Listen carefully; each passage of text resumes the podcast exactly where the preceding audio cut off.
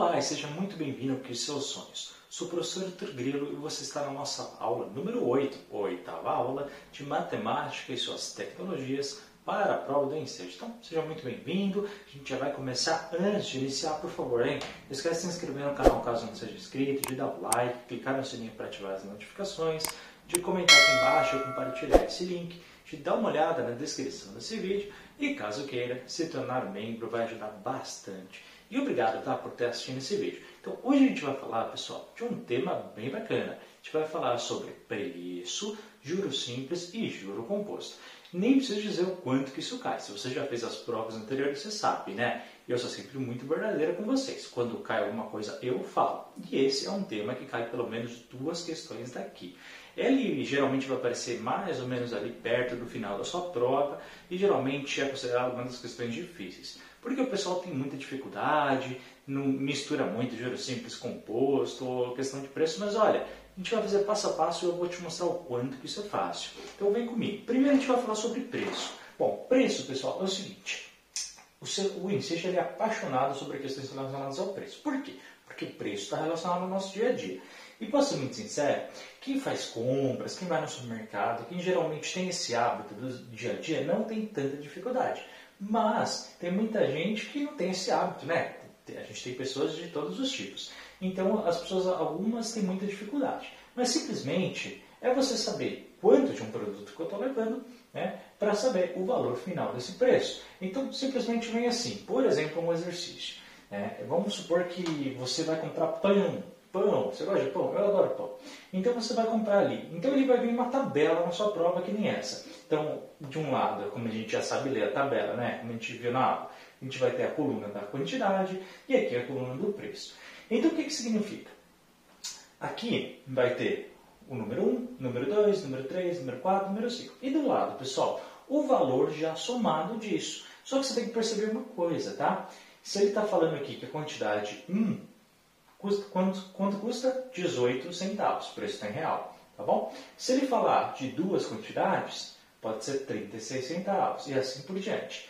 Já aconteceu uma vez, e eu tenho que falar, hein, que o Enseja fez isso, não trouxe o primeiro, e aí o pessoal foi direto no preço. Então, vê primeiro pela lógica, tá? Ok? Se os, com dois, duas quantidades eu tenho 36, com o terceiro já vai para 54, então o preço de cada uma delas ele está aumentando a cada uma 18 centavos, beleza? Primeiro que você tem que ver isso, tá? Fica atento se ele te dá a primeira quantidade. Como uma vez já aconteceu, vai que ele volta a fazer isso. Então, não vai ser como a primeira linha, tá bom? Vem no primeiro valor. Vê se realmente está falando que uma quantidade é isso. Depois, pessoal, que acontece? Ele, de duas uma, ou a sua prova vai te dar a tabela e vai falar, olha, qual que é o valor final se eu quiser levar cinco pães, por exemplo. Então você simplesmente vai na tabela, vai consultar o número 5 e vai ver o valor. Tá? Simples assim? É, muitas vezes ele já te dá a tabela já com o valor. Você só consulta e marca a alternativa, por exemplo, que vai estar lá 90 centavos. Beleza. Porém, tem uma segunda coisa que pode acontecer e aí o pessoal fica um pouco confuso. E vamos supor que essa tabela, pessoal, só tem esses cinco itens. Tá? E aí ele te fala qual que é o preço final se eu levar 10 pães. Ah, não está na tabela, não sei, não vou fazer. Não, calma, pessoal. Você tem que perceber a lógica que é. Que cada pão custa. Primeiro você tem que descobrir o preço de cada um deles. Ok, Heitor, já descobri que cada um custa 18 centavos. Por quê? Primeiro porque está falando né, que uma quantidade de 18. Mas se eu viesse, eu ia descobrir que um para um a gente está aumentando mais 18 centavos. Beleza, a gente percebeu essa lógica, tranquilo.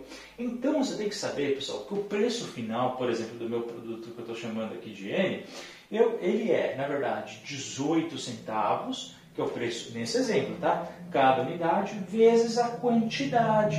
Ou seja, se ele te perguntar quantos pães tem 10 unidades, você simplesmente vai fazer o valor de cada unidade, nesse caso 18 centavos, vezes o número de quantidade que ele quer. Então, se ele te perguntar é, 10 pães, por exemplo, é só você fazer 0,18 vezes 10, que vai dar R$ 1,80. Se ele te pedir é, 20 pães, 3,60 e assim por diante. Tá? É só você pegar o valor da unidade, que você vai ter que descobrir ou ver na tabela, ou ver por essa lógica, e multiplicar pela quantidade. Ou então, pessoal, ele pode nem te perguntar a quantidade. Pode falar, olha, qual que é a fórmula que representa o meu valor final? E é simplesmente isso que você vai fazer, tá? Que o meu preço final é o preço da unidade, nesse exemplo 18 centavos, mas né, cada questão é uma, vezes N, N representando, nesse caso, a quantidade. Entendeu? Viu que dá para perguntar várias coisinhas, mas no fundo não é muito difícil. Se você já tem o hábito de ir no supermercado, você já percebe essa lógica. Ó, agora a gente vai falar de juros simples, que é um tema que muita gente tem dificuldade, então eu vou falar passo a passo, inclusive umas nomenclaturas para te ajudar na hora da prova. Então, olha só. Toda vez que a gente fala de juros simples, a gente está falando de dinheiro, tá bom? Em operações financeiras. Na verdade, quando a gente fala de juros apenas, pessoal, a gente está falando dessa compensação. Tá? Quando a gente pega dinheiro emprestado ou quando a gente né, empresta para alguém, tem que ter um juro sobre isso. Beleza? Então tem algumas nomenclaturas que podem aparecer na sua prova e eu quero te explicar para você não ter dificuldade. Se ele falar de capital inicial, pessoal, é o dinheiro simplesmente que se está emprestando ou que foi emprestado, ok? Quando a gente está falando daquele dinheiro, ah, me empresta 5 mil. Esse 5 mil é o capital inicial, ok?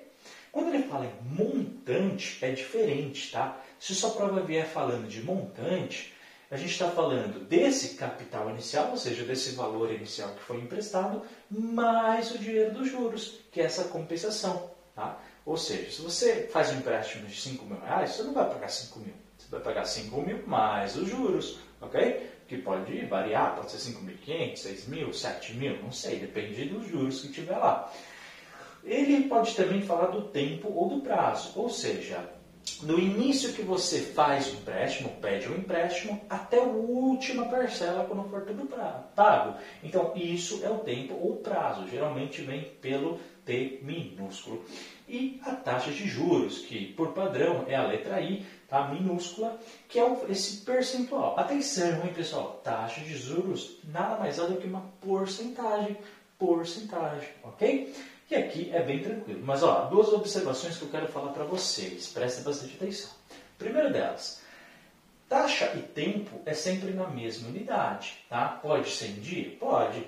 Pode ser em mês? Pode. Pode ser em ano? Pode. É a unidade que você quiser, pessoal. Mas a taxa de juros, se é 20% ao ano, ok? Então o tempo também tem que ser do início ao fim, a gente tem que falar em ano. Então fica atento. Até hoje eles nunca fizeram um exercício assim querendo confundir você não, tá? Mas vai que um dia cai. Então fica atento a isso. E a outra questão é que toda vez que ele falar em mês, pessoal, pensem sempre 30 dias para fazer suas contas, tá? Caso seja necessário, óbvio.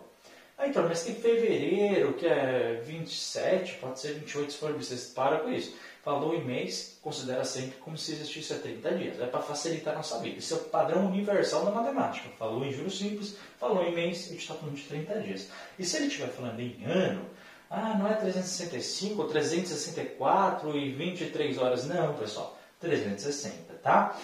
Falou em taxa de juros simples, falou em mês, é a mesma coisa que 30 dias. Falou em ano, é 360 a matemática que eles facilitam o ensejo. Isso é padrão do ensejo, padrão de qualquer coisa que fala de juros simples.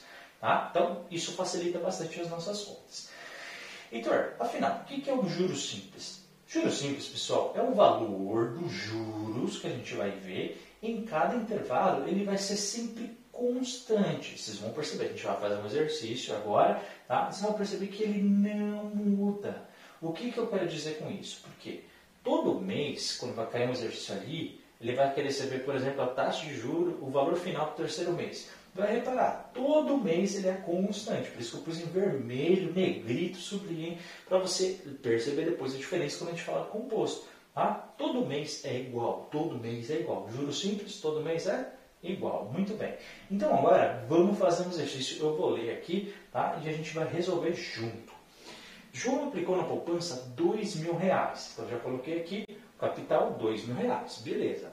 E o banco paga com juros simples 1% ao mês. Pessoal, taxa 1% ao mês, ok? Lembra, o valor tem que ser igual, hein? E aí ele fala, quanto que ele vai ter de saldo no final de três meses? Ou seja, mês também, porque aqui ele está falando ao mês, a taxa de juros, o tempo em três meses. Então ele fala, olha, simplesmente, João colocou dois mil reais na poupança. Ele sabe que a poupança rende 1% ao mês. E ele quer saber, no final de três anos, quanto que ele vai ter na poupança. Né? Algo que pode acontecer com qualquer um de nós. Então é interessante você saber isso até para a sua vida. Então vamos pensar todo o que ele disse. Então, concorda comigo? No primeiro mês, ele vai colocar quanto lá? Dois mil reais, ele falou, é o capital inicial, tá? Então, coloca lá, dois mil reais, beleza. Depois, a gente vai calcular a taxa desse juro. Quanto que é? 1% ao mês. Então, quanto que é 1% de 2 mil? Pessoal, quando, toda vez que você vê isso, você simplesmente vai fazer a multiplicação, tá? Primeiro, o D é a mesma coisa que multiplicar. Então, 1% de 2.000 é 1% vezes 2.000, ok? E aí você tem que lembrar daquela aulinha lá atrás. Quanto que é em decimal, ou em fração, como você preferir, é 1%. É 1 sobre 100 ou 0,01. Eu gosto de multiplicar em decimal porque facilita a minha vida, mas se você preferir multiplicar em fração, tudo bem. Então, se você faz essa múltipla, a gente já viu na aula, por isso que eu não vou fazer a continha, mas você sabe, né? Que é só você pegar é, 1, se você fizer 1 sobre 100, é 1 vezes 2.000 e depois dividir sobre 100. Ou então 0,01, como eu gosto de fazer, vezes 2.000 e faz a multiplicação, porque é uma conta só, por isso que eu gosto de fazer. Tá? Então, quanto que é? 0,01 vezes 2.000? 20. Ok? O que, que significa isso, pessoal? que no final do primeiro mês, quando acabar o primeiro mês, eu vou ter os 2 mil que ele tinha colocado, mais os 20 reais de juros. Legal? Beleza? Anota. É assim que a gente faz o exercício. Mas veja, você tem que fazer passo a passo na sua casa. Então agora vamos para o segundo mês. Quanto que ele vai ter de valor no segundo mês? Ah, é 2 mil? Não, ele vai ter o 2020. Lembra que ele aumentou mais 20 reais aqui dos juros. Então no segundo mês ele não começa mais com 20 ele começa com 2000, é, com 2000, ele começa com 2020, porque é o valor inicial mais os juros, beleza. Quanto que vai render de juros no segundo mês? Também 1%, lembra? Juros simples, ele é constante, então é sempre 1%. Só que aqui, pessoal, presta atenção, é aqui que o pessoal erra. Você vai fazer 1% de 2 mil de novo. Ah, então, mas não é 2020? Não, porque a gente está falando de juros simples. Então é sempre, sempre, sempre sobre o valor inicial. É essa a diferença. Se fosse sobre o juro composto, aí sim a gente ia fazer sobre o mês anterior. Mas nesse caso não. Tá? Então é 1% de novo de 2 mil. Só que olha, você já fez a conta lá em cima. Quanto que era? 20. Então é 2020 mais os 20 de novo. Então é 2040. Terceiro mês, ele vai começar com 2040 mais 1% de 2000 de novo, que é o valor inicial. Quanto que é 1% vezes 2000? 20. Já fez a conta duas vezes. Então, é 2040 mais os 20, que vai dar o 2060. Então, quanto que João tinha no final do mês? 2.060 reais. Então, primeiro, quando começou o mês, ele colocou 2 mil e no final de, do terceiro mês, ele teve mais 60 reais, totalizando 2.060 reais. Viu? Já deu para tomar um cafezinho, guardou um dinheirinho, já dá para almoçar num lugar bacana, né? levar a namorada, levar o namorado, é bem bacana. Ganhou um jurozinho em três meses, 60 reais, já ajuda bastante, né? Pessoal, agora a gente vai entrar em juro composto e eu vou te explicar essa diferença para você não errar. Refaz esse exercício quantas vezes forem necessárias, qualquer dúvida, e escreve aqui no comentário. Pessoal, agora falando de juro composto. Olha só, tem uma leve diferença aqui, mas pode ser a diferença ali na sua resposta. Então, vem comigo.